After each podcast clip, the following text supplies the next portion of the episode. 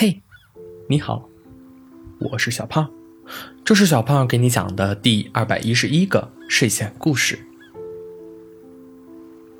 哎，你知道吗？人间有很多关于我们的故事。哎，小兔子戳戳小狐狸。哦，我们能有什么故事？小狐狸翻了个白眼。你想知道吗？小兔子举了举手里的《兔子狐狸的邂逅》一书。邂逅？小狐狸不理解，但大为震撼。要说兔子和狐狸，一个是纯洁善良、弱小可怜的正义化身，一个是机智狡猾的反派代表。怎么会变成邂逅呢？不行，我得去人间看看，这故事都发展成什么路线了？磕 CP 也磕的太疯了吧！小狐狸极其的不理解。我也要去，我倒要看看，是谁把我和臭狐狸绑在一块编故事。小兔子屁颠屁颠的。跟着小狐狸去人间了。小狐狸和小兔子来到的第一站是图书馆，他们找了很多故事集，可是并没有发现什么不合逻辑的故事。在那些童话集里面，小兔子依然是可爱的小兔子，小狐狸也依然是狡诈的小狐狸。我就说，再怎么磕 CP，也不至于磕咱俩。小狐狸摇摇尾巴：“你那些故事书都哪儿来的？”我在一个作家家里拿回来的。小兔子翻翻口袋，拿出了那本书。会不会是我们来错地方了呀？你好歹也是正派代表，怎么还去偷东西？小狐狸看着小兔子的脸慢慢涨红。我没有偷，这是作家扔到垃圾桶里面的。小兔子就差跳起来了。哦，行行行，你说，咱该去哪里找？小狐狸。还真有点怕这兔子急了咬自己。小兔子翻了翻书，书的封面分类是“甜甜的睡前故事系列”。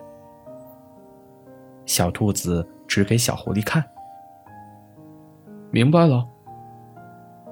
小狐狸大手一挥，走，带你吃饭去。夜晚。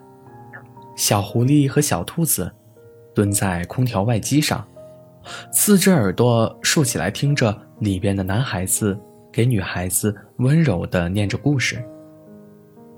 故事的主人公，小狐狸与小兔子。我就说，没骗你吧？小兔子小声说道。哎，你说，他们这故事。怎么跟咱俩的画风就这么不一样呢？小狐狸突然问道。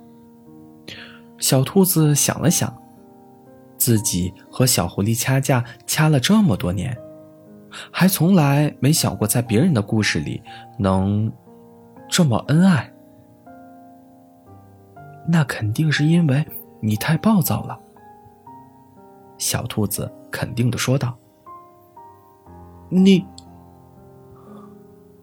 说的都对，小狐狸反常的没有怼回去。就这样，小狐狸和小兔子在人家待了好几天，白天吃喝玩乐，晚上听故事，着实逍遥。这天，小兔子听着听着睡着了，一个没站稳。从空调外机上掉了下去，小狐狸一个纵身，把小兔子揽在了怀里，当了小兔子的小肉垫。小兔子一睁眼，就看见小狐狸的脸在眼前放大。你没事吧？你没事吧？小兔子和小狐狸同时开口。小兔子连忙站起来，把小狐狸扶起来，说道：“你不是最讨厌我吗？怎么还……谁说我讨厌你？我对你好，你说我不怀好意，那我就只能变坏人喽。”小狐狸捂着肚子。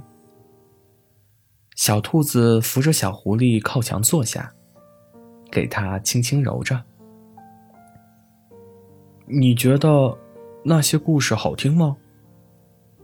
小狐狸突然问道。当然好听呀。小兔子毫不犹豫地说。但是，总这么偷听也不是办法呀。我们总得回去。小狐狸循循善诱。是啊，小兔子附和道：“要不以后我给你讲吧。”小狐狸看着小兔子：“真的吗？”小兔子惊到了：“有条件的，我就知道没这么好的事儿。”我只讲给我女朋友听。小狐狸一本正经。那我勉为其难的当你女朋友吧。狐狸和兔子最终成为了一段人间佳话。好了，故事讲完了。故事来自微信公众号“睡前故事杂货店”。我们下次再见，晚安。